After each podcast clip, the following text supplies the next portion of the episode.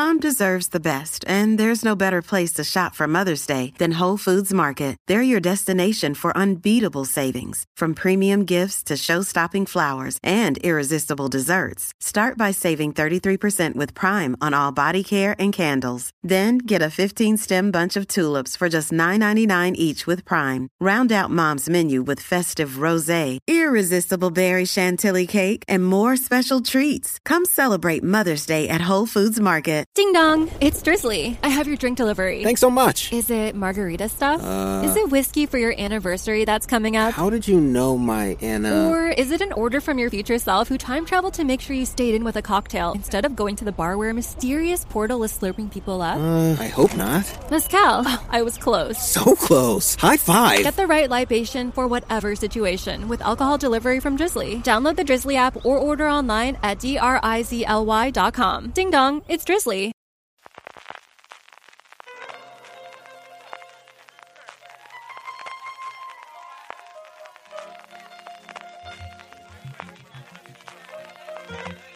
Estás escuchando Fuera de Series con CJ Navas.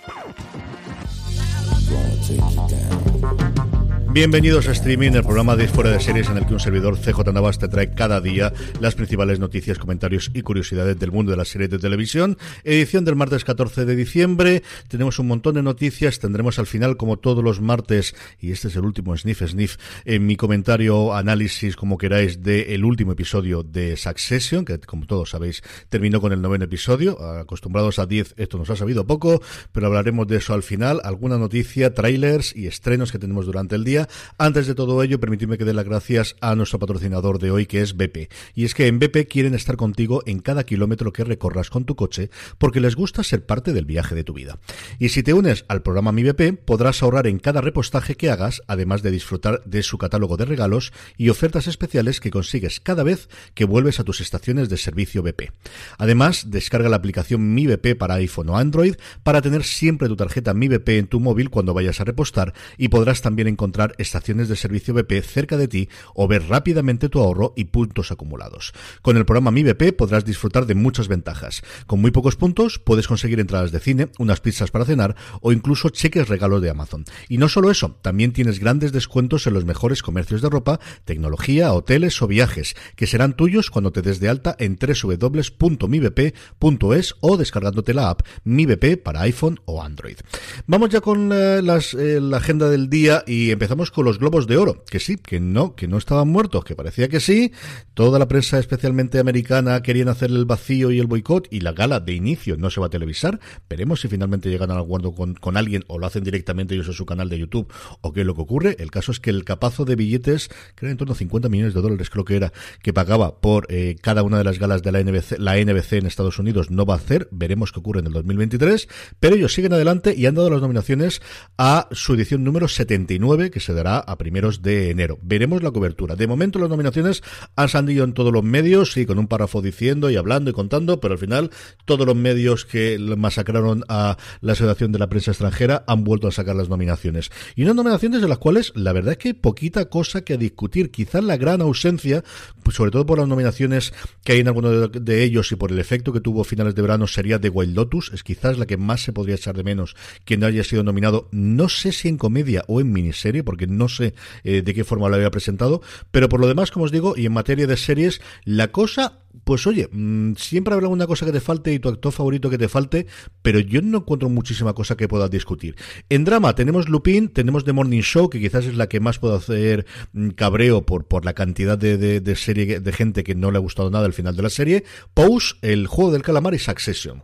En cuanto a comedia o musical, The Great Hacks, o eh, Solo Asesinatos en el Edificio, Reservation Dogs y Ted Lasso, yo creo que aquí, como os digo, quizás con Wild Lotus se lo hubiesen presentado en esta categoría que lo desconozco, es mucho más defendible incluso que la parte de drama. Y por último, en miniseries, exactamente igual, Dopsic, que, que tiene la gente bastante loca, Impeachment, American Crime Story, que no ha fascinado a la crítica americana, pero que ahí está, Med, eh, La Asistenta, Mare of Easttown y The Underground Railroad, que tienen loca a la crítica americana por este lado. Nominaciones en, en actuación, tenemos un montón, yo creo que es demasiado largo para que nombremos todas. Cuando demos los, los premios lo tendremos, pero encontramos, pues, eh, por ejemplo, a mí me ha gustado mucho que nombren a Christine Baranski por The Good Fight, que al final sabéis que tanto, The Good Wife inicialmente como The Good Fight están totalmente abandonadas en la parte de las nominaciones. Han nominado al protagonista del juego del calamar eh, dentro de, drama, junto a Brian Cox y Jeremy Strong de Succession y también a Billy Porter y Omar Sy de Lopen y de Pose, así que aquí las, las mismas series nominadas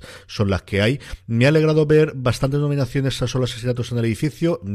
No la ha ocurrido en el caso de categoría femenina, pero sí en masculina, tanto Steve Martin como Martin Short. Y en el caso femenino me ha gustado que nominasen tanto a Jane Smart, que estaba cantado, como a Hannah Binder. Ahora que se podrá ver a partir del día 15 la serie en España, veréis el papelón que hace esta mujer, que verdad que a mí me ha fascinado para una actriz que llega de nuevo. Le completa la categoría El Fanning y Tracy Ellis Ross con Blackies, que yo creo que la nominación como Dean de siempre. Blackies es la que siempre completa eh, cuando nos falta alguien, eh, tanto aquí como en los semi. Y luego Isarrae por Insecure, eh, que también es otra habitual de las nominaciones. Y luego en, las series limitadas, pues yo creo exactamente igual lo que esperábamos. Se vuelve a meter eh, Kate como no podría ser de otra forma, en Mero Fistown, con Margaret Qualley, que es la clásica candidata típica que normalmente siempre ha querido los Globos de Oro de actriz joven, eh, en este caso con un pasado, porque viene de Leftovers, más allá del pedigrí de ser la hija de Andy McDowell y estas cosas, pero y con la serie reciente estrenada, mm, aunque Kate Winslet es muy Kate Winslet, también Jessica Chastain está ahí dentro,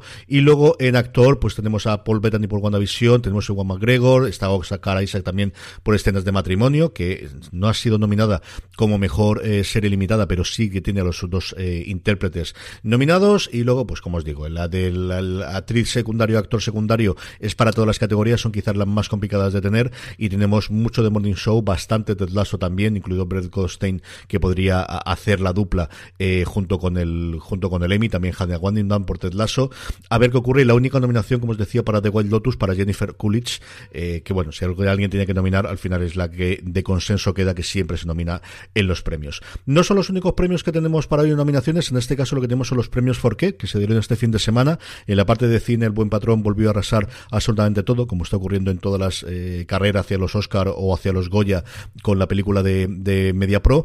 Y en la parte de series tenemos doble premio para Hierro, tanto la actriz Candela Pella como eh, mejor serie y luego como mejor actor, yo que está cantado también, evidentemente, por ese maravilloso Venga Juan que tiene y esa tercera temporada que tiene eh, Javier Cámara haciendo de ese Juan Carrasco, bueno, pues está cantado.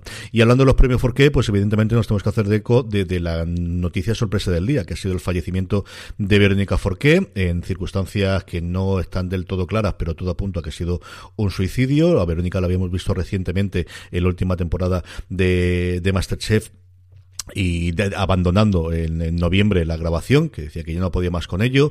Eh, los propios premios Forqué le han sacado una noticia, porque los premios llevan el nombre de, su padre, eh, que fue el primer presidente de, la Asociación de Productores de Cine de, de, GEDA, que es la que da los premios Forqué, y se une pues a dos tristes fallecimientos que hemos tenido también este fin de semana, que se nos fue Manuel Santana y se nos fue Vicente Fernández, el último gran representante de, la música mexicana desde los años 70-80, que se nos fueron este fin de semana. Más cositas que tengamos otro lado, eh, Twitter. Twitter ha sacado a todavía 17 días de terminar el 2021 lo más tuiteado del 2021. Que en fin, digo yo, que yo entiendo que nosotros hacemos las listas de las mejores series faltando 17 días porque tampoco hay mucho más que se pueda estrenar y siempre es un poquito arriesgado. Pero esto que Twitter te saque las cosas a 17 días de terminar de lo más tuiteado me parece un poquito exagerado. En fin, hay categorías americanas, hay categorías internacionales y en la categoría de televisión no hay propia de series, sino hay de televisión en global, pero es para comentarla. Lo más tuiteado del 2021 veréis un montón de titulares americanos que dice que es el juego del calamar y es cierto en Estados Unidos, pero a nivel internacional. A nivel internacional lo más tuiteado es Gran Hermano Brasil. Gran Hermano Brasil. Es que al final los realities son los realities. El 2, Jujutsu Kaisen.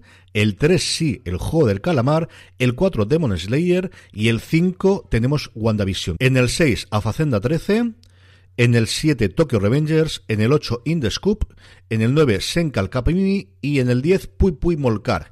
Todo esto en vez de ponerte una lista, te la ponen en un vídeo muy instagramero para que tenga que estar yo ahora tirando hacia adelante y hacia atrás para poder deciros todo el listado. En fin, Twitter siempre ayudando. Tenéis el enlace a lo más tuiteado del año, al, informe que ha hecho Twitter en las notas del programa, que como siempre, si vuestro reproductor es capaz de reproducir notas, lo tenéis ahí, si no, como siempre, lo tendréis en fuera de series.com. También podéis encontrar en esas notas los trailers del día. El gran trailer que se ha presentado durante el día de, ayer fue el tráiler completo completo de The Gilded Age, eh, de la serie de Julian Fellows, que de alguna forma viene a sustituir Succession en la parrilla de, HBO. De hecho, se ha presentado justo después de terminar el, el último episodio de Succession en Estados Unidos, la misión lineal. Nos cuenta un poquito más de por dónde va a ir las tramas. Es el enfrentamiento fundamentalmente de dos familias. Una de dinero de toda la vida de Nueva York, como dice Christine Baranski desde antes de la guerra civil, y otra, la gente que viene nueva con nuevos intentos o, con unas esperanzas de hacer cosas nuevas, especialmente ligada al ferrocarril, en el que el personaje más conocido, o al menos la actriz más conocida, es el que interpreta Carrie Coon. Hay un follón que tiene pinta de que va a ocurrir en el primer episodio entre las dos familias, y a partir de ahí, navajazos para arriba, posiciones para atrás, eh, lo que ocurra, no Succession, eh, en el sentido de que no son hermanas, aunque tenemos varias de las hermanas también, pero sí vamos a tener navajazos a nivel empresarial y a nivel personal por un tubo para cubrir esta, esta mm, falta que vamos a tener de Succession en los próximos meses. Más cositas, el tráiler de la tercera temporada de Servant en Apple TV Plus y de la segunda temporada de La Unidad. Bastante tiempo después de su estreno de la primera temporada en Movistar Plus, la segunda temporada Ahora la trama se centra en que la unidad antiterrorista eh, protagonista de la serie va a sentirse atacada, va a ser ellos el objetivo de, entendemos que unidad terrorista, no sabemos exactamente qué. El tráiler, como siempre, lleno de adrenalina, lleno de vibración. Volvemos a tener el mismo equipo de la primera temporada, incluida la dirección de Dani de la Torre, que verdad es espectacular. Estrenos del día. Ayer, recordar que tuvimos el estreno de C6 Vegas en Fox y hoy, martes 14, tenemos el de la cuarta temporada de Una familia unida en Netflix y luego Ding dong, it's Drizzly. Someone sent you holiday drinks. Hey, thanks. Can I guess what it is? Eggnog from a friend? I don't think so. A vintage red for dinner with the in laws tonight? How did you know I'm going? Or is it apology scotch from your neighbors for driving through your lawn? What? That was Randy? Aw, it's a mezcal for my dad. Wow. Is he single? Download the Drizzly app for alcohol delivery or order online at drizly.com. Parece más interesante que es Wild Bill, una miniserie en AXN, solo durante una temporada en su emisión, son seis episodios. El gran, el gran atractivo es el, la presencia de Rob Love encabezando el reparto a ver qué tal funciona y qué tal funciona AXN, una serie que, como os digo, ha sido ya cancelada después de su primera temporada. Y vamos ya con el análisis de Succession, así que si no habéis visto el episodio todavía, parad aquí el podcast y escucharlo después. A todo demás, nos escuchamos dentro de nada, dos segundos. Pues al final resulta que Logan tenía otro hijo más, y no, no me estoy refiriendo a Connor, que todo el mundo se olvida, como él no recuerda al principio que sigue siendo el hijo mayor, pero no, es que realmente el heredero o el, realmente el hijo o el único que se han comportado durante toda esta temporada como lo que él espera de un hijo ha sido Tom. Es el único que siempre ha acudido a él, el único que está dispuesto a sacrificarse por el padre, el único que volvía allí y el que después de todas las humillaciones que lleva sufriendo en esta temporada, pero también desde el principio del momento, especialmente del momento de su boda en la primera temporada con Siobhan, ha hecho el examen de conciencia, ha decidido dónde tengo que ir y como lo dijo a Kendall hace dos episodios, eh, yo al único que nunca he visto perder ha sido a tu padre. Y esa es la carta que juega en el momento en el que venden sus almas, en uno de los momentos más divertidos que tenemos del episodio, que tiene momentos tremendamente dramáticos y tremendamente divertidos, como ocurrió también en el octavo episodio, eh, junto con Greg, en el que dice, te vienes conmigo, la única relación en la que los dos más o menos saben lo que van a sacar de sí mismos a día de hoy, esa sección o ese amor platónico que les permite eh, escalar la escalera corporativa y lo que hacen es pegarle el chivatazo Logan para que ese enfrentamiento y ese momento en que los tres hermanos por fin, por fin, después de los intentos de la primera temporada, después del intento a principio de esta temporada de Kendall en la reunión en la habitación de su hija, después de que por fin los tres entiendan que la única forma de mm, tener una eh, posibilidad de suceder es primero eliminar a Logan de la ecuación y luego ya nos pelearemos entre nosotros, cuando por fin, después de, mm, de esa mm, escena maravillosa que tenemos a las afueras de la, de la boda, en ese callejón, que se tuvo que rodar más de nueve veces, hay un momento en el que la persona que le hizo el perfil a, a Jeremy Strong, del que se ha hablado muchísimo, muchísimo, especialmente en medios americanos, pero muchísimo durante esta semana para New Yorker, le dijo que esa, eh, se rodó nueve veces y que Jeremy Strong no ha acabado de verlo, que las nueve veces él estaba apoyado en una columna y fue después cuando pidió que le retirasen ese y se sentó en el suelo con todo el suelo sucio cuando él entendió que ese era el momento es que rodar con Jeremy Strong no es fácil, pero qué obra maestra es hacer el tío de interpretación, qué cosas más maravillosas. Como os digo, después de esa escena y de ese momento de confesión y ese momento de por fin liberación de le he contado a alguien que maté a alguien y la respuesta que tiene de su hermana es espérate que tengo que coger el teléfono y de su hermano es pues ¿quién no ha matado a alguien? Si tú no lo has matado, eh, tú no intentas de salvarlo, eres un héroe, yo me hubiese ido y contar chistes, es decir, lo que puede hacer Roman ese momento en el que los tres se van a enfrentar con su padre suponiendo que tienen el as de la manga y no, no era así. No era así, pues porque siempre hay versos sueltos y siempre hay cosas que no acaban de prever y, y Tom, y yo lo veía venir desde el momento que, que tiene esa conversación con Greg en el que dice que lo ha vendido, eh, eh, que le dice que, que, vamos a vender nuestra alma al diablo, ¿qué te parece si vendemos nuestra alma al diablo? Lo tenemos. Es un momento maravilloso y que también recuerda a, momentos del padrino, eh, ese momento en el que le pone el brazo en el hombro finalmente en ese traje blanco Logan a, a Tom. Y ese final de Chauvin en el que se da cuenta de que mi propio marido me ha traicionado quizás me he pasado un poco o quizás he llevado las cosas demasiado lejos. Un broche final, yo creo que muy buena esta tercera temporada, que quizás en evaluación global, y es complicado hacer esto en caliente, el episodio lo he visto hace apenas unas horas, quizás me gustó menos que la primera o la segunda temporada, o quizás necesitaba un poco más.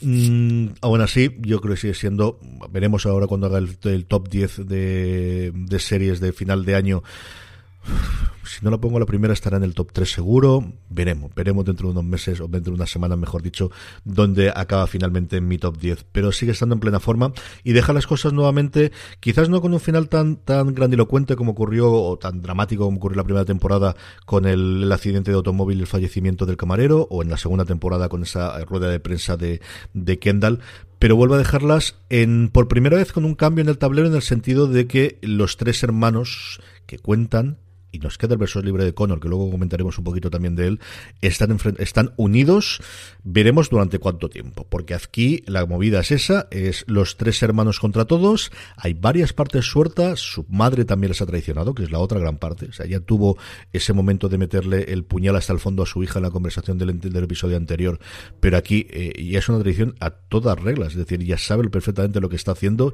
y se está poniendo del lado de su ex marido, que por algo se tuvo que divorciar de él, entendemos todos, a ver qué es lo que ocurrió allí, pero al final, con tal de contentar a su nuevo marido, es capaz de vender absolutamente cosa que va con el personaje. Recordemos también ese momento cuando su hijo en la segunda temporada, cuando Kendall quiere hablar con ella y ella coge la de Villadiego y le deja la nota de es que ahora no me va bien, hijo mío, toma aquí y tienes para desayunar tranquilo que yo me he tenido que ir, lo siento muchísimo.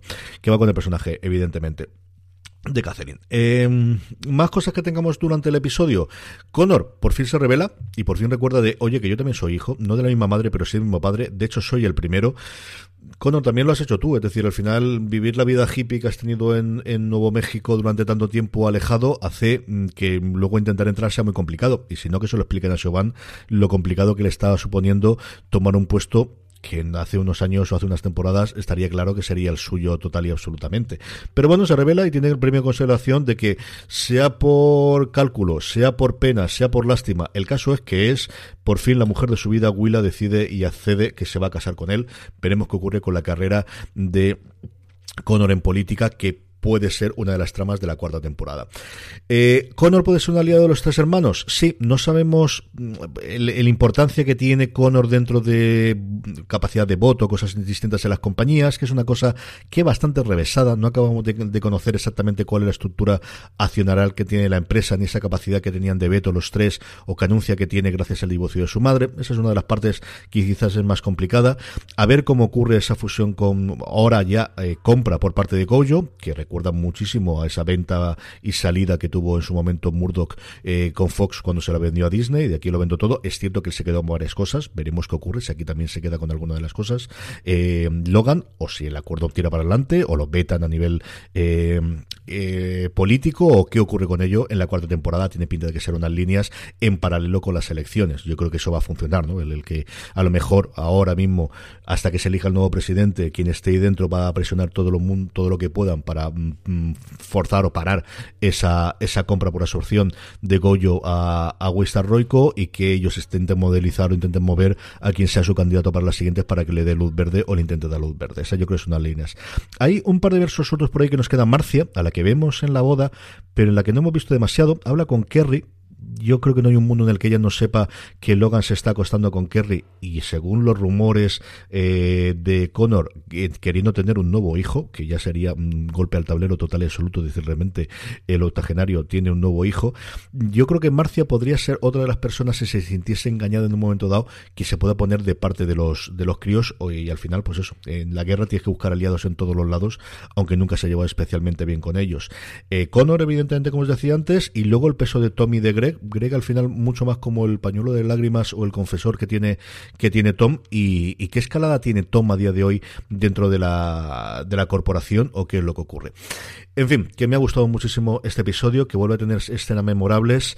Esa escena de los tres hermanos está posiblemente al nivel de la cena que tuvieron en el anterior entre Logan y Kendall. Ese final de en el que Logan primero se tira para atrás y tiene ese momento en el que lo ha repetido varias veces tremendamente obsequioso, entrada, entrada y decirme cosas y les tienta, él ya sabe que tiene las de la manga, pero quiere ver si sus hijos, alguno de ellos es capaz de tirar para atrás, es el primer momento de que Roman se, se encara con su padre. Recordemos en la primera temporada, cuando se hace la primera votación, cuando Kendall no llega a tiempo, eh, y Logan, mm, hay un momento en que mm, quiere subir la mano, Roman está dispuesto a votar para, para quitar a su padre del, de la presidencia de la compañía, mm, Logan simplemente le pega un grito y él baja la mano inmediatamente. Aquí no, aquí es el primer momento en que realmente él se enfrenta a su padre está dispuesto a poner el pie en pared y decir no, hasta aquí he llegado y yo puedo tomar decisiones por mi lado. La escena del cabreo de Connor, que os he comentado previamente, que me ha gustado muchísimo.